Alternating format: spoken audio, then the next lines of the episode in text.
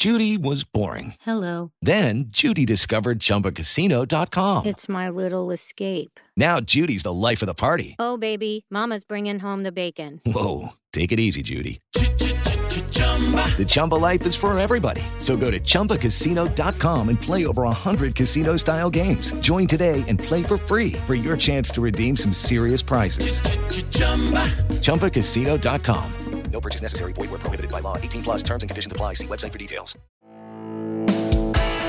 Este es el podcast de Alfredo Romo. 889noticias.mx. El domingo es Día Mundial del Corazón. Y la pregunta del día es si alguna vez has ido a revisarte el corazón simplemente con el afán de saber que todo esté bien. También habíamos comentado algunas situaciones en donde personas que desde que nacen traen alguna situación con el corazón. Entonces, hablemos acerca de este poderoso músculo que está eh, en la parte superior de nuestro pecho. Y no sé tú, yo tengo algunas eh, dudas que pueden sonar un poco bobas, para ser totalmente sincero, pero tengo ganas de preguntarlas. Ese es mi trabajo.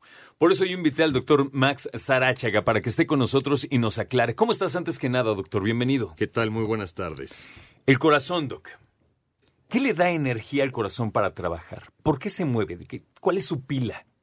Bueno, es eléctrico, es un Es músculo eléctrico. que funciona eh, por electricidad fundamentalmente y para hacer su trabajo requiere un aporte importante de sangre. Esto es, no solo la sangre que, que eh, eh, distribuye a todo el cuerpo, sino la sangre que nutre al músculo, al músculo cardíaco, y esto se hace a través de las arterias coronarias.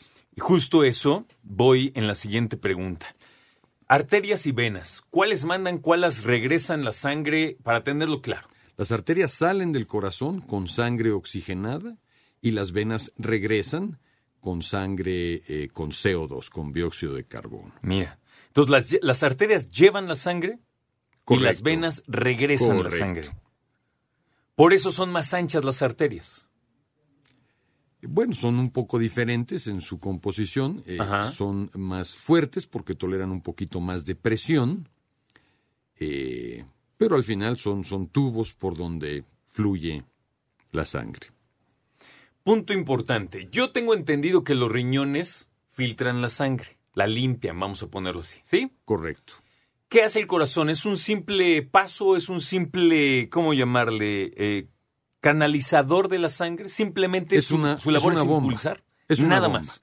Hace algunas otras cosas en términos eh, de algunas hormonas, etcétera, pero su labor fundamental es el de una bomba. Ok, entonces, si ya sabemos lo básico del corazón, entonces vienen otras preguntas también. Cuando hablamos con los expertos del corazón, hablan de los conectores precisamente del corazón, las aortas, ¿no? Y también la manera en que trabaja con el sístole y el diástole, ¿correcto? Correcto. Entonces, el bombeo, eh, el latir literal del corazón, que ya nos dices es eléctrico, ¿cuál es el que contrae y cuál es el que inflama el corazón? Bueno, hay, eh, son cuatro cámaras, las cuatro con diferentes actividades, pero la que expulsa la sangre es la sístole ventricular. El ventrículo izquierdo es el que se encarga de lanzar la sangre hacia el resto del organismo. Y este es el ventrículo que con más frecuencia se ve afectado cuando hay un infarto. Ok, es bueno saberlo. Ok. Ahora, hablando precisamente de cuestiones más específicas. Yo he escuchado que hay pequeñitos, pequeñitas que cuando nacen ya traen condiciones del corazón. ¿Con qué el ser humano cuando nace con condiciones del corazón, cuáles son las más comunes? Eh, Persistencia del conducto, a veces comunicación interauricular, en vez de que una pared que divide a las dos aurículas esté completa, a veces puede haber un agujero, un hoyo. Hay muchas, puede haber malformaciones de las válvulas, en fin, las malformaciones congénitas del corazón son muy variadas. Por suerte, no son tan frecuentes. Ok. Sí, y bueno, hoy en día hay mucha posibilidad de hacer reparaciones quirúrgicas, a veces inclusive sin necesidad de cirugía, sino de manera endoscópica, etcétera. En el adulto, el corazón es la primera causa de muerte, no solo en México, sino en prácticamente todo el mundo occidental. 180 mil fallecimientos al año por enfermedades cardiovasculares, entre ellas, desde luego, el infarto, pero no exclusivamente, también el accidente vascular cerebral. Primera causa de muerte. Primerita. Así es. Ahora, yo he escuchado, yo he escuchado que el corazón en una persona joven es más delicado o más vulnerable que una persona adulta. A lo que voy es, yo he escuchado que hay personas jóvenes que mueren por ataques al corazón más que una persona adulta. ¿Eso es cierto? Es correcto. El, el músculo cardíaco, el corazón, conforme pasan los años, desarrolla más eh, de estas arterias coronarias de las que hablaba hace un momento, que lo nutren, de manera que cuando hay un, se tapa una de estas ramitas y hay un infarto, el, la cantidad de tejido que se daña y muere es pequeña. Los adultos jóvenes tienen menos de esta circulación que llamamos colateral, de manera que cuando una arteria se tapa, la cantidad de músculo Que afecta. que se afecta y, y- y de hecho se muere es mucho mayor. Así que un infarto en una persona joven, que es por suerte menos frecuente, con frecuencia es de condiciones eh, o de pronóstico más reservado. Vemos mucha gente en los ochentas y ochenta y tantos años que tienen uno, dos, tres infartos y, y ahí siguen. Un joven de 40, 45 que se infarta eh, tiene mucha más alta posibilidad de fallecer por esta razón. Por ende, médicamente se puede recomendar a jóvenes adultos que no hagan ciertos ejercicios. Yo, ahora está muy de moda correr, por ejemplo, Doc. ¿Qué pasa si una persona de 35 años, un hombre o mujer, dicen, yo quiero correr? ¿Es recomendable, hablando en cuestión de cardio? Sí, sin duda. Se recomienda si alguien no ha hecho ejercicio regular y tiene más de 40 años, que antes de empezar visite un médico y se cheque. Pero si alguien hace ejercicio de manera regular, no hay necesidad. Eso es importante. Tenemos otras preguntas, Doc, acerca del corazón. ¿El tamaño del corazón es prácticamente igual en todos los seres humanos? Bueno, debe haber algunas pequeñas diferencias. En general, un puño te da una idea más o menos aproximada del tamaño de un corazón. Debe ser muy impactante cuando un cuerpo humano está expuesto, y me refiero el quirófano, y ver latir un corazón. Ah, sí, sin duda. Debe ser verdaderamente fascinante. Sí. Científicamente hablando, por supuesto. Dime una cosa, ¿le da cáncer al corazón? Es rarísimo. ¿Hay algún tumor por ahí primario de corazón? Es francamente raro. Muy, muy pocos casos. Ok. ¿Cuáles son las primeras afectaciones que sí tiene un corazón? Ya las hablamos, pero hablemos ahora del colesterol. ¿Por qué se habla tanto del colesterol? ¿Por qué, por qué tenemos que tener tanto cuidado con el colesterol? Malo, claro, ¿no? Sí, cuando, cuando el colesterol está alto, particularmente el colesterol malo, que es el LDL, esto hace que en todas las arterias, pero particularmente en algunas, y las coronarias se ven muy afectadas, se llenen de depósitos de grasa con el tiempo. Esto es un proceso que lleva muchos años.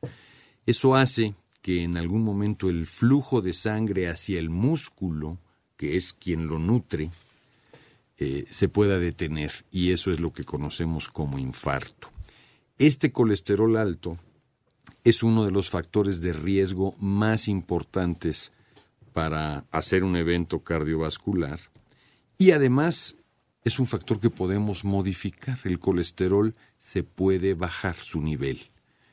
Eh, a veces con ejercicio, disminución de peso y dieta, pero la mayor parte de las veces quien lo tiene elevado tiene que tomar algún medicamento para disminuirlo y esto disminuye la posibilidad de un evento.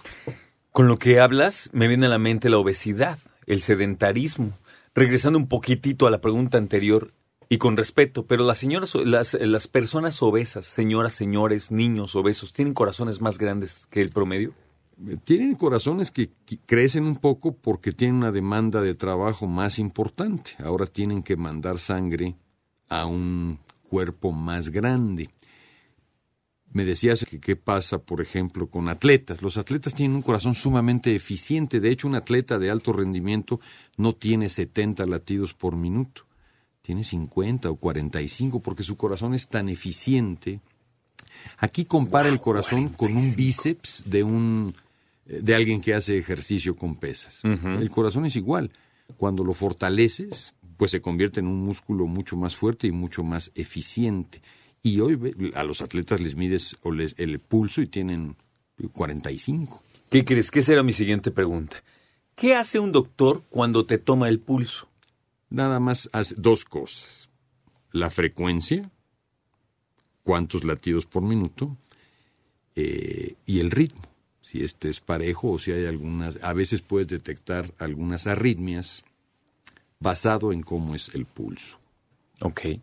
Y esa es la siguiente. Hay veces que estamos en descanso, estamos acostados, de repente sientes que como que tu corazón se brinca a un latido, o como si estuviera otro ritmo y como que se acomoda a otro latido. ¿Eso es normal? ¿O qué es? Si es, si es de vez en vez, eh, poco frecuente, es normal, no tiene consecuencias. Lo más común es que sean extrasístoles. Si se convierte en algo que se hace frecuente o que incomoda en términos de no saber qué está pasando, pues visitar a un cardiólogo que revise si hay ahí alguna arritmia que amerita el manejo. Y esa es la siguiente pregunta.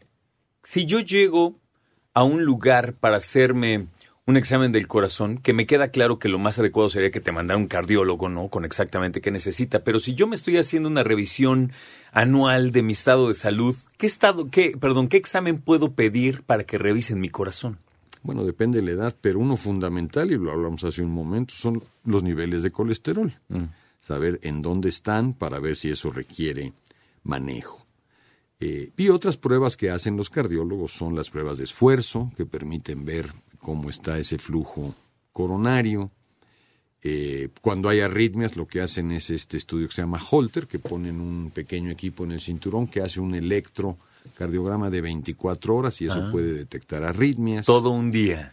No sabía eso, qué sí, interesante. 24 horas. Ecocardiogramas, que es un estudio también del corazón. En fin, hay muchas maneras de estudiarlo. La prueba más frecuente y la que vemos en los exámenes médicos de rutina es la prueba de esfuerzo, que te ponen a caminar, luego a correr un poco y luego se inclina la, la banda eh, y tienes que llegar a cierta frecuencia cardíaca y ver si el corazón a esa alta frecuencia, que mm, si recuerdo bien es alrededor de 170, sigue funcionando de manera normal. Fíjate qué interesante. Porque escuchándote ahorita me viene inmediatamente a la mente cuando si tú y yo, Doc, nos vamos a jugar squash ahorita y no estoy rindiendo, ¿no? ¿Y qué te digo? ¿Sabes qué es que traigo una condición física malísima, ¿no? Va directamente con el corazón. Corazón, pulmón y músculos. La Así es. mala condición física tiene que ver con el corazón. En parte sí, sin duda. Corazón, músculos y Pulmones, pulmones. correcto. Qué interesante. ¿Qué hacemos para mejorar nuestro corazón, Doc? Bueno, ejercicio. Si, no, si nunca has hecho ejercicio y tienes más de 40 años, visita un médico que te dé una checada y ver si estás en condiciones. Si siempre has hecho ejercicio, no lo abandones. Pero también hay que recordar que ejercicio no significa correr un maratón. Caminar cuatro o cinco veces por semana, 20 minutos a paso firme, puede ser suficiente para mejorar notablemente la salud del corazón. Medirnos el colesterol, particularmente si hay una historia familiar de eventos cardiovasculares a edades tempranas o si ya alguien tuvo un evento. Escucha a Alfredo Romo donde quieras, cuando quieras. El podcast de Alfredo Romo en 889noticias.mx.